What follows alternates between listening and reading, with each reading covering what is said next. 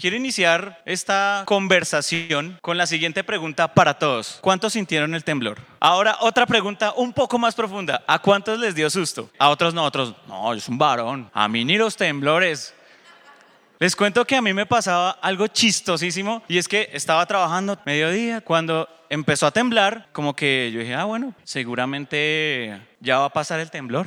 Uno está acostumbrado a que duren por ahí 5, 8 segundos, pero yo estaba trabajando como, uy, señor, está temblando. Pero entonces yo dije, no, vamos a mantener la tranquilidad. Se completan 10 segundos del temblor y misericordia, Señor. Ay, Señor, Dios mío. Esto se puso fuerte. No sé si les pasó a ustedes. Ya uno empieza a evaluar las opciones. Oiga, el temblor, nada que pasa. Entonces yo empiezo a mirar debajo de la mesa, el tintel del, de la puerta de seguridad de pronto podría ser un buen lugar. Uno se pone a pensar también en el closet. ¿Será que el closet podría ser un buen lugar de refugio? No sé si ustedes lo pensaron. Empecé a pensar en las variables que iba a tener para protegerme. Finalmente decidí evacuar, como muchos de pronto de ustedes hicieron. Hay personas que infortunadamente decidieron evacuar por el lado que no era. No sé si supieron la de la persona que evacuó por una ventana. Infortunadamente ya no está en esta tierra. Pero miren en todo lo que se llega a pensar en un momento de susto, de terror, tal vez para algunos, donde empiezas a examinar cosas. Resulta que bajamos al, punto de encuentro de, los edificios de apartamentos y mm, uno oía a las personas comentando, ay, qué susto. Por allá otras, ay, no, yo vi pasar la vida delante de mis ojos. Así. Y yo me reí también con ustedes. Yo, ay, tan exagerados. Estábamos abajo y empieza como la réplica del temblor. Entonces, habían unos que ya se estaban entrando, los de la Torre 1, y empiezan, está temblando. Y se vuelve esa gente corriendo, pa, pa, pa, pa, pa. Y bueno, y dentro de esos comentarios yo pensaba, ¿qué hubiera pasado si el Señor me hubiera llamado en ese momento a rendir cuentas? Si el Señor en ese momento hubiera dicho, Fabián, hasta hoy es tu tiempo en la tierra y te voy a llamar a mi presencia. No sé si ustedes lo pensaron, pero esta frase, me pasó la vida entre mis ojos, me quedó muy arraigada en ese momento. Entonces, bueno, subí, ese día casualmente mi esposa estaba en la oficina, yo estaba, y en esa soledad yo veo que el Señor me empieza a hablar y me empieza a ministrar. Bueno, si a usted le pasa la vida ante sus ojos, ¿qué acciones tuvo en la tierra que de verdad valieran la pena. Y eso me llevó a otra pregunta más fuerte. ¿Usted cumplió su propósito para el que lo envié a la tierra? Y esta pregunta es profunda. No es una pregunta fácil de responder. De hecho, me dio por googlearla. Yo soy alguien muy digital por el trabajo que tengo y las respuestas de la gente son, son un poco inquietantes. Esta pregunta se la hicieron y Google tiene, Google tiene algunas respuestas sobre eso. Por ejemplo, algunos respondieron, mi propósito es hacer dinero para al final tener éxito y comodidades. Esa es una de las respuestas que más opina la gente en redes sociales. Otros, me quiero casar, quiero tener perrijos y realizarme profesionalmente. Sí, ya no les llamo quiero tener perro, quiero tener perrijos. No me quiero atar con un niño, no me quiero atar teniendo un bebé, no. Pero sí prefiero despertarme muy a las cuatro y media, cinco de la mañana a recogerle el excremento al perro. Planzazo. Pero no me quiero enrolar con un niño. No, y, y verdad, no, yo también quiero tener perro. No es que los esté criticando, yo también quiero tener perro. Pero hoy en día las personas no quieren tener hijos porque tienen ese pensamiento, no me quiero encartar. ¿Yo para qué voy a traer a un hijo a este mundo tan perverso? Hay otros que de pronto ya con un poco de deseos más nobles dicen, no, yo solo quiero ser madre. Hay muchas mujeres que les preguntan eso, no, creo que mi propósito es ser madre y traer hijos para que sean útiles para la sociedad. Otros más jóvenes de la edad de remanentes dicen, no, yo quiero tener followers, seguidores, yo quiero ser reconocido y no ser nunca olvidado y tener muchos amigos. Eso es lo que responden frente a una pregunta sobre su propósito. Otros menos conscientes dicen, no, yo vivo, yo vivo al día, yo fluyo con la vida. Hay las chicas, ay, tan lindo. Hay gente así, fluye con la vida. No, no están mirando hacia algo específico, sino que miran aquí. Tienen su mirada puesta en la nariz. Y lo que se presente el día. Ok, respetable. Existe un problema con estos modos de pensar. Y vamos a ir a la palabra, a Proverbios 16, para introducirlos. El Señor propone, o, o más bien demanda, una problemática frente a este modo de pensar. Yo les voy a leer la versión de Nueva Traducción Viviente. Entonces, el primer problema, y les pido que me acompañen. Podemos hacer nuestros planes, pero la respuesta correcta viene del Señor. Y primer problema que plantea frente a este argumento el Señor es pensar que la única tarea para la cual nacimos son nuestros planes. Segundo problema que plantea, versículo 2, dice la palabra, la gente puede considerarse pura según su propia opinión, pero el Señor qué? Exactamente.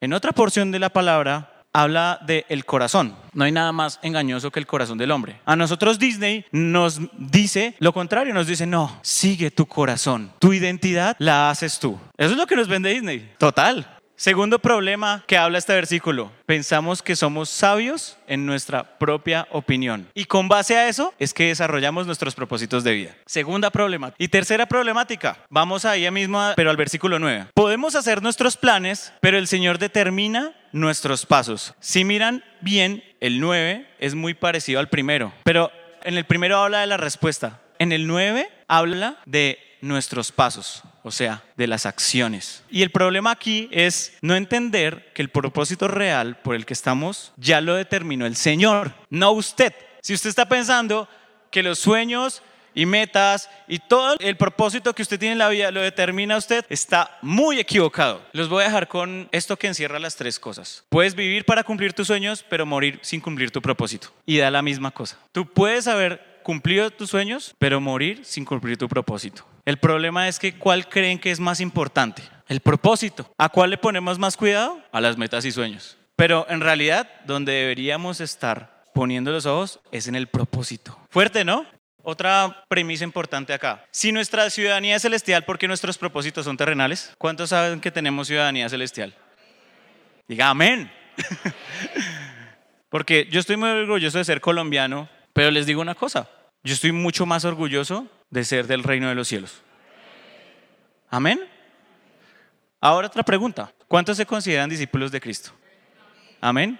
Uy, ahí ya no hay tantas manos levantadas, ahí ya no hay tanto ánimo. Corazones ministrados aquí en este momento, Señor, gracias. Usted sí sabe que todos al aceptar a Jesús en nuestro corazón estamos llamados a ser discípulos.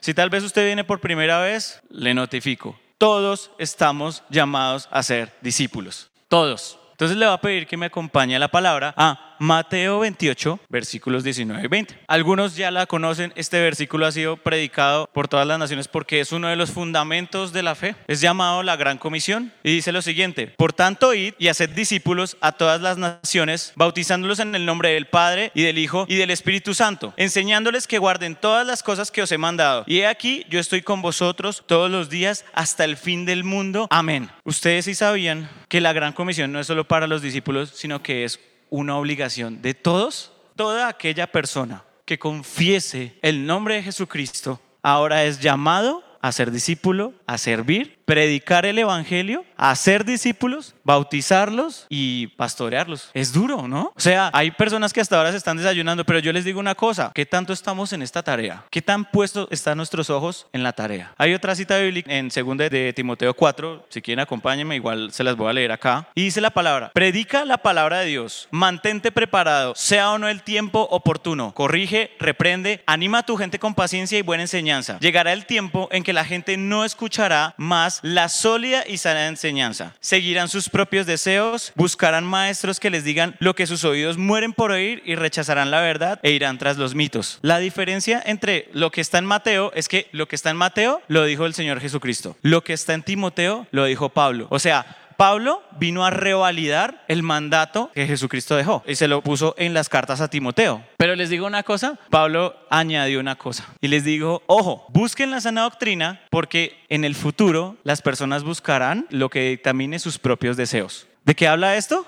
de nuestros propósitos y nuestras metas y nuestros sueños. Sí, hay muchos que interpretarán la palabra diciéndonos a nosotros, no, sí, el Señor que quiere que cumplas tu sueño. Y sí, es verdad, el Señor quiere que cumplas tu sueño. Claro, claro que sí. Y el Señor te los puede conceder y el Señor nos ama y porque nos ama, el problema está en que nuestra visión solo está en los sueños, en los sueños, en los sueños, metas.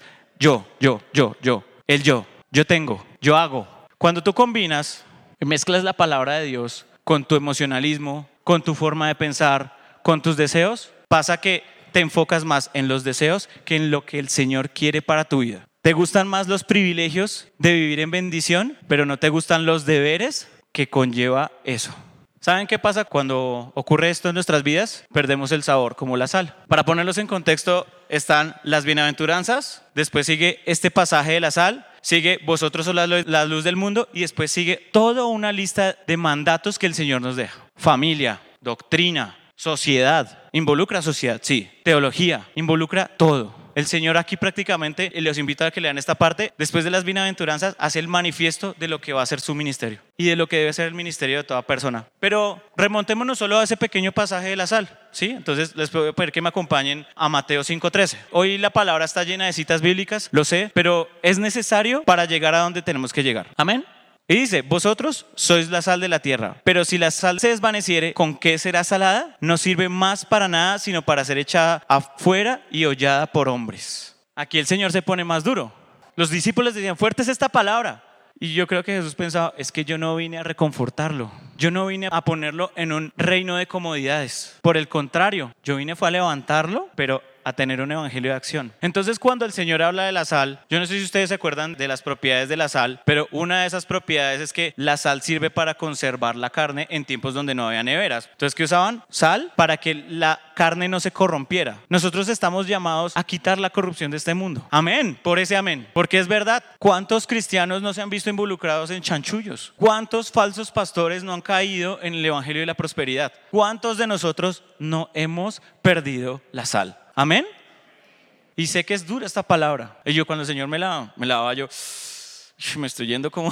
Pero el Señor me dijo, no, te estoy instruyendo porque necesito que le transmitas al pueblo una cosa y es que debemos despertar. La segunda propiedad de la sal es que le da sabor al mundo y somos llamados a renovar el mundo. Somos llamados a participar en la redención del mundo. Y la tercera es, la sal combinada con miel tenía propósitos curativos. Somos llamados a llevar sanidad a los enfermos. Amén.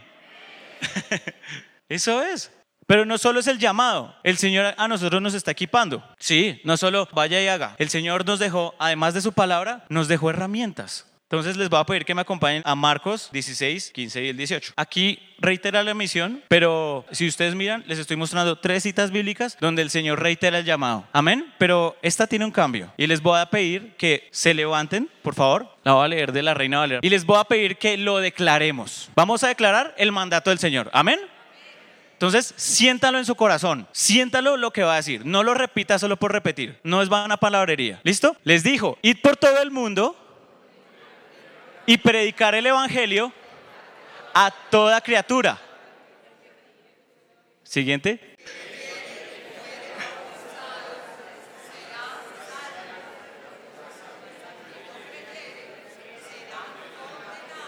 Espera un momentico, otra vez. El que creyere fuere y será bautizado será salvo, mas el que no creyere será condenado. Siguiente versículo.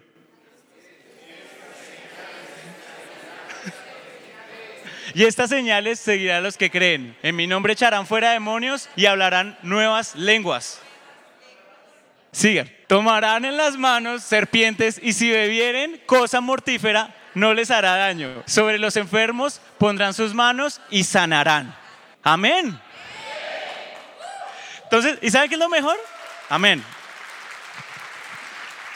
¿Sabe qué es lo mejor de esto? Que es para todos, para todos. Todos estamos llamados a eso. Este llamado es para todos. ¿Por qué los estoy haciendo declarar esto? Porque en efecto vamos a poder sanar enfermos, vamos a poder predicar, pero sobre todo predicando entendiendo la palabra, teniendo discernimiento de parte del Espíritu Santo. Nosotros tenemos acceso a las señales milagrosas. Sí, todos. No piensen, ah, es que el pastor tal, solo él tiene la autoridad, o es que el profeta tal, tiene, solo él tiene la autoridad. No, la palabra no menciona, y solo los profetas. No, el llamado es para todos. Recuerden, todo aquel que confiese el nombre del Señor está llamado a ser discípulos. Y esto el Señor se lo mandó a quién? A sus discípulos. Pero les digo una cosa, todo esto que acabamos de mencionar son herramientas, herramientas. ¿Es un privilegio usar el poder de Dios? Claro. En algún momento en un campamento de jóvenes, yo estaba más bien, pues, joven, tenía por ahí, entiendo, no tan, joven, pues tenía 25 años. Pero había un chico que estaba endemoniado y yo pasaba, pasaba en oración, nosotros hacíamos como el pastor Salas estaba ministrando y nosotros pasábamos por alrededor. Y yo cada vez que pasaba por el lugar donde estaba ese muchacho, uy, se sentía algo muy fuerte,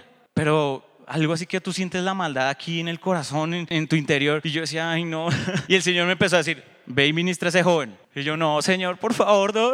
No, que se siente muy feo, porque se siente feo. No, no, no, no es que sea agradable. Y el Señor me decía, no, ve y ministra a ese joven. En el momento en que yo impongo manos, empiezo a sentir toda la ira, toda la tristeza, todo el dolor, todo el rechazo de esa persona. Tuve que tomar autoridad y dentro de el temor un poco que tenía y empecé a, declarar sobre esa persona libertad. Esto no lo cuento para vanagloria mía. Aquí el testimonio no es, uy, qué héroe. No, aquí el testimonio es, el Señor puede llamar a cualquier persona aunque ni siquiera se sienta preparada. Amén por eso. Amén por eso. Dice la palabra, el trajo de lo vil y menospreciado para avergonzar a los sabios. Entonces no sienta la limitante de que en usted no puede haber el poder de Dios. ¿Qué necesita? Sencillo, necesita fe, necesita intimidad con el Espíritu Santo y conocer las escrituras. Por la fe, el poder del Señor era activado. Si no, preguntémosle a aquella persona que fue sana por solo rozar los vestidos del Señor. ¿Salió poder de mí? Ya. Si nosotros no ejercitamos la fe en una fe activa, no podemos esperar que todas estas cosas que declara Mateo pasen en nosotros. Debemos activar la fe. Cada vez que vea un amigo suyo, un familiar, una persona joven, predíquele, predíquele. A tiempo y a destiempo, le advirtieron a Mateo. Prediquemos a tiempo y a destiempo. El Señor no va a tener ningún problema en investir de poder a sus hijos. Ningún problema. El Señor no va a limitar a sus hijos. Sus hijos muchas veces limitan al Señor. El Señor no tiene problema en que sus sueños se cumplan tampoco. No tiene problema con eso. Él lo quiere bendecir. Él, es nuestro papá, Él nos quiere ver felices.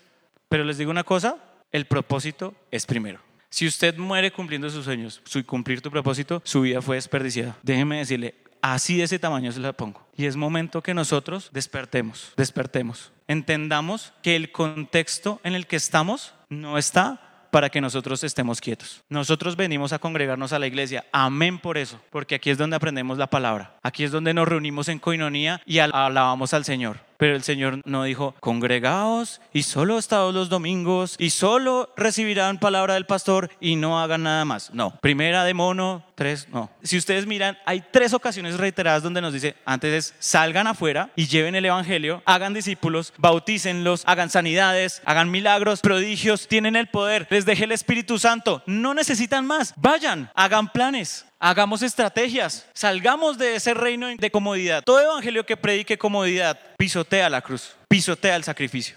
Les pido que me acompañen a Mateo 7:15. Este pasaje lo vamos a leer también completo. El Señor quiere investirnos de poder. Hay una película que dice, un gran poder conlleva una gran responsabilidad. Pero esta frase de película es real, es, es de esas únicas frases que uno se lleva como de ahí.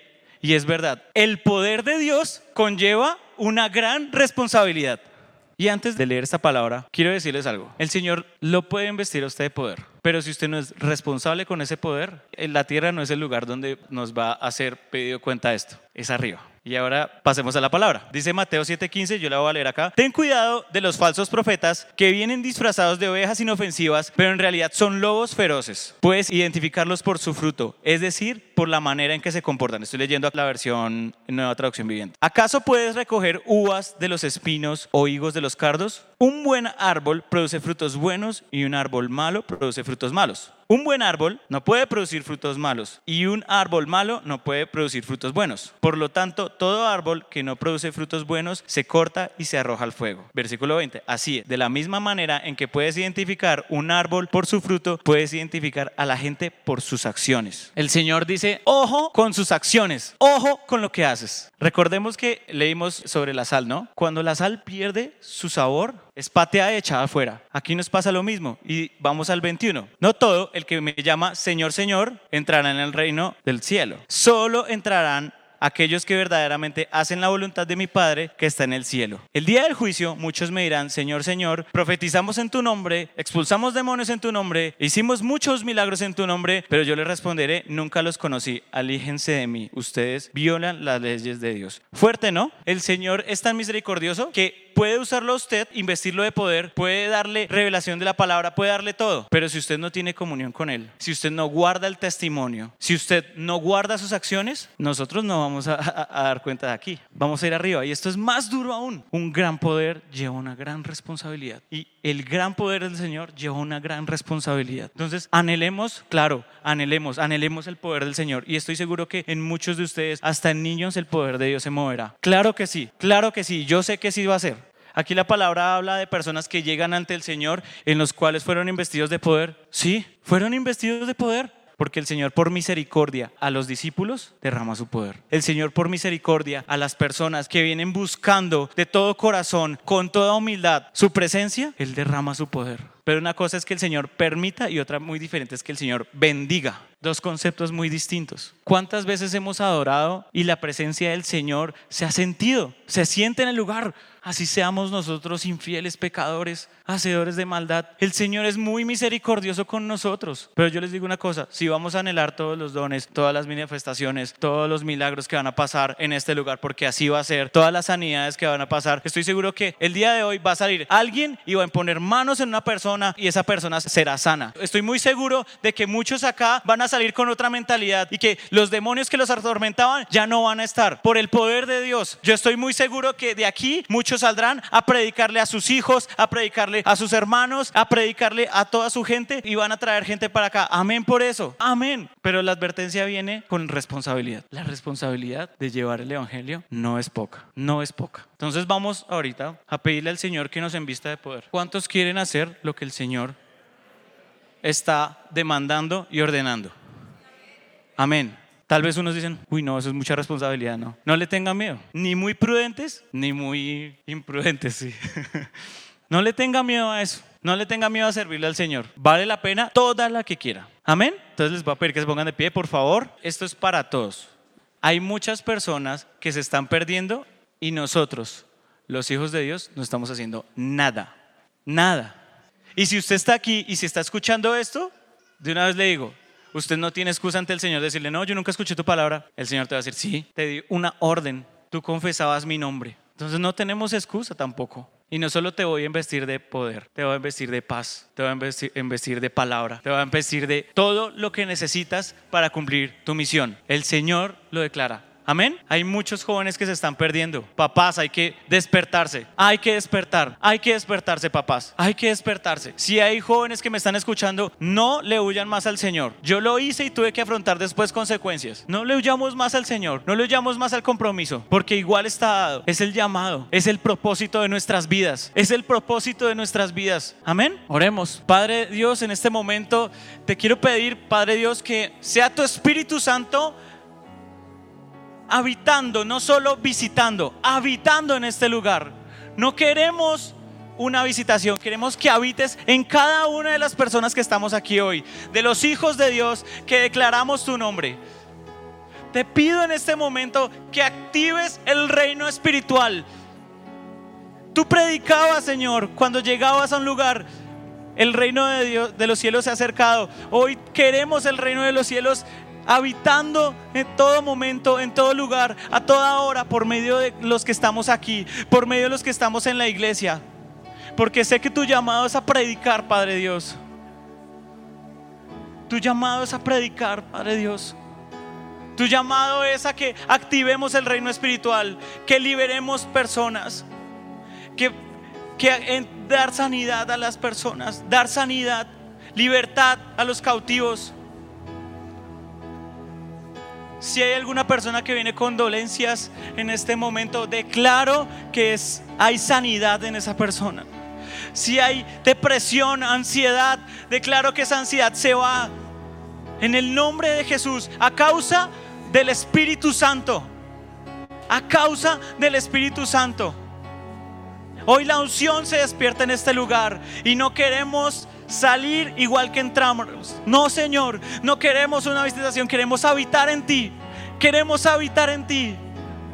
Queremos habitar en ti.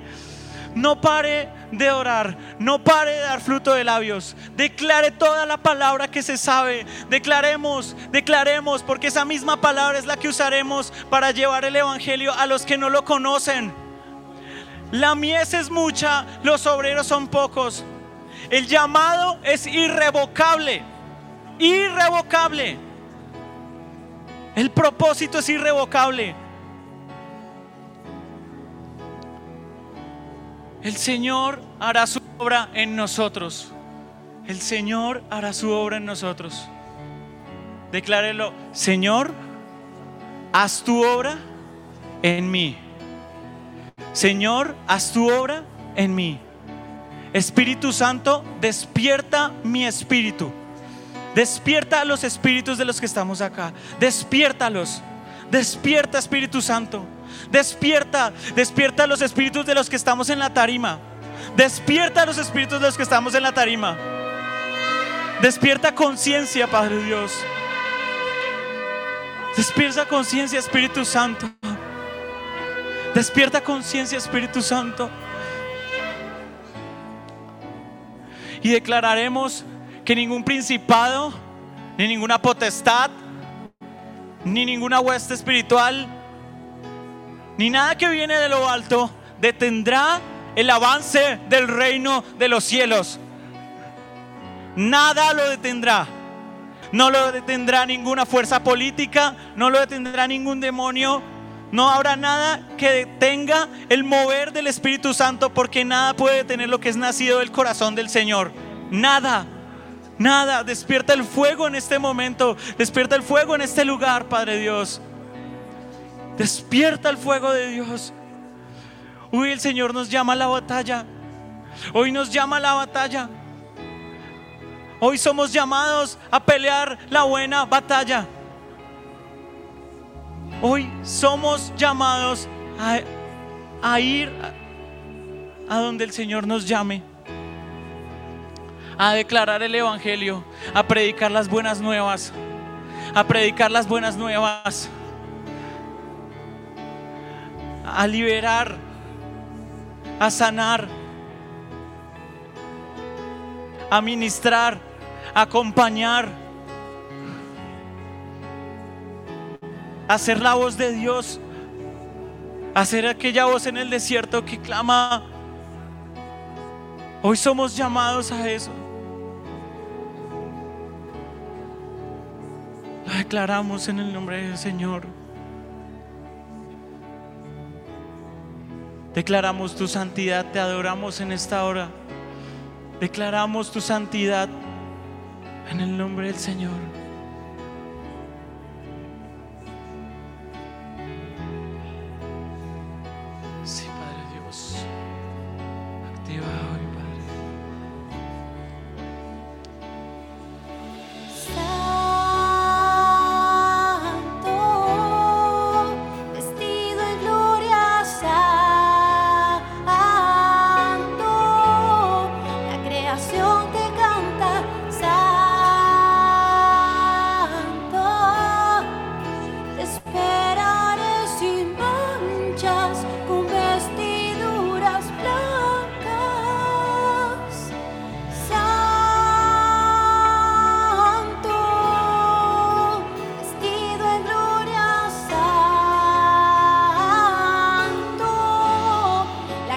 Creación te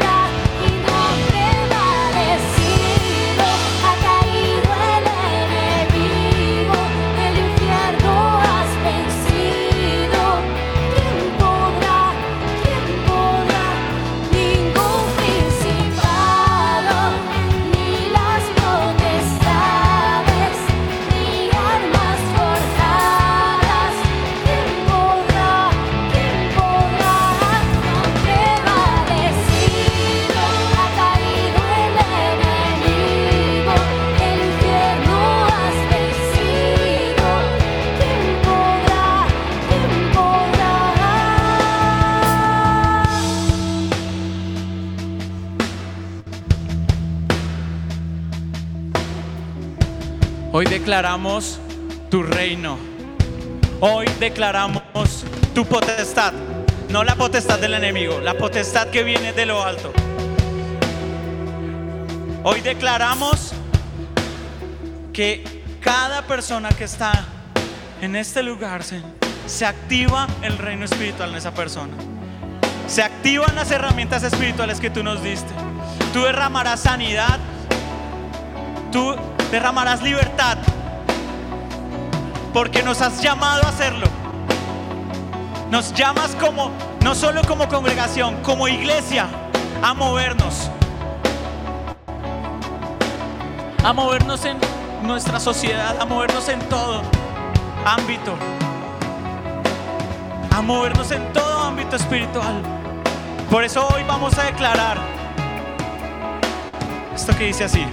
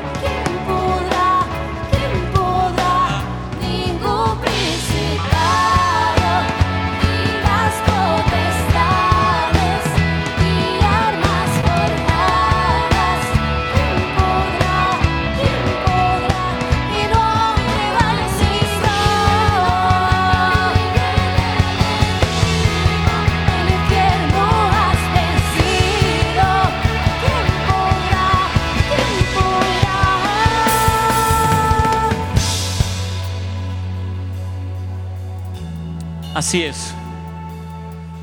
Así es. Nadie podrá con lo que es nacido del corazón del Padre. Nadie podrá con la acción del Espíritu Santo. Nadie pondrá contra ella. Espíritu Santo, habita en cada uno de nosotros. Habita, Espíritu Santo. Habita Espíritu Santo. Fluye, fluye en este momento, en este lugar, Espíritu Santo.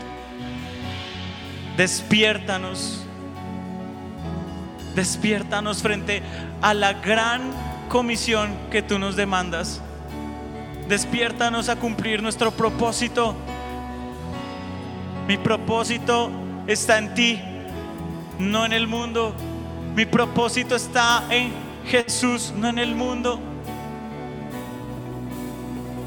Mi ciudadanía es celestial, no del mundo.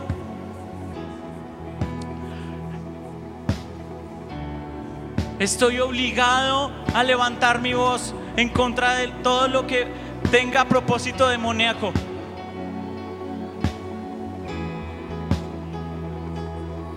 Por eso hoy levantamos nuestra voz diciendo, no dormiremos más.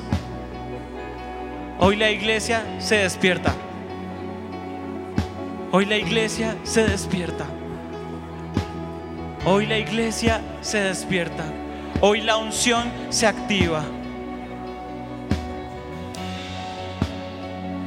Hoy tomamos en fe la autoridad que el Señor ha delegado para su iglesia.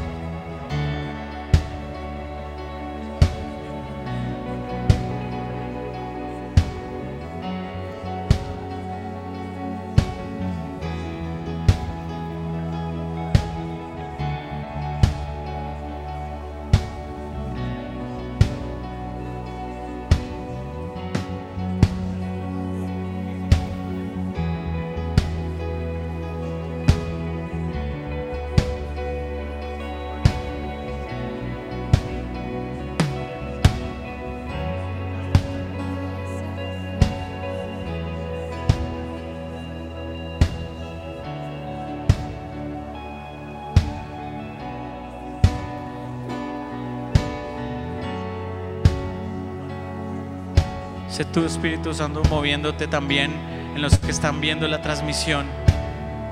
Tal vez en este momento están desayunando, están haciendo otras cosas, pero te pido que seas tú moviendo el mensaje a toda aquella persona que nos está viendo a través de la transmisión. Que, su- que sus espíritus sean despertados. Que seas tú, Señor. Hoy declaramos, Señor, lo que tú quieres para nosotros, Señor. Hoy declaramos tu poder. Hoy declaramos tu comisión. Hemos declarado lo que tienes para nosotros. Hemos ido a tu presencia a buscar en ti, a buscar de manera más profunda, a fluir en tu Espíritu Santo. Hemos venido a esto. Hemos venido a despertar como iglesia. Y hoy declaramos en medio de la adoración toda esa obra que tú quieres hacer con nosotros. En el nombre de Jesús.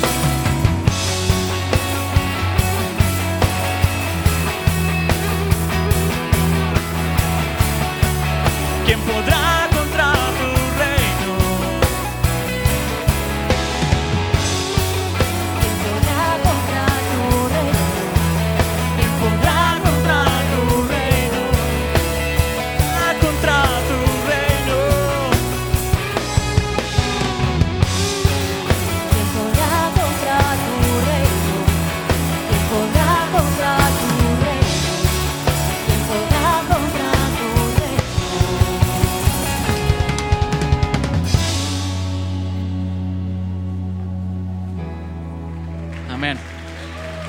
Gloria a ti, Señor.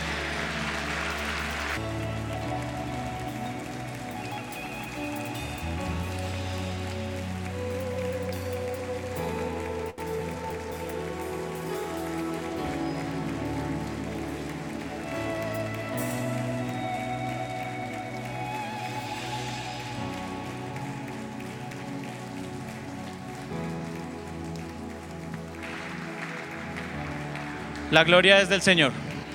Amén. La gloria es para Él. Todo lo que hicimos es para Él.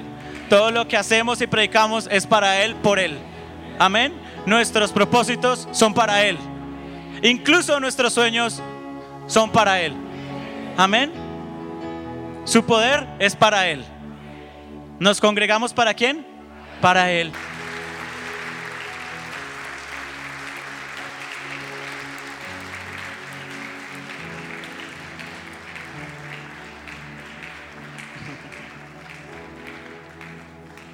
Bueno, iglesia, ¿qué vamos a hacer cuando salgamos?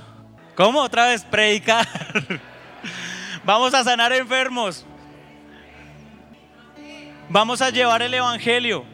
Vamos a traer luz a, donde hay oscuridad. Amén. La esa es la tarea. Esa es la misión del deber. Ese es nuestro propósito. Amén.